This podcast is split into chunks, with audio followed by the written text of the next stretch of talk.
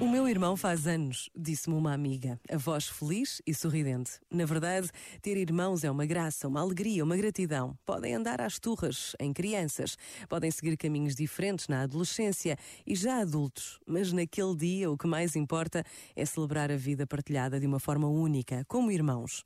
Os laços que se tecem em família são preciosos e muitas vezes decisivos para toda a vida. Por vezes, basta a pausa de um minuto para agradecermos a Deus os irmãos que temos. Pensa nisto e boa noite. Este momento está disponível em podcast no site e na app.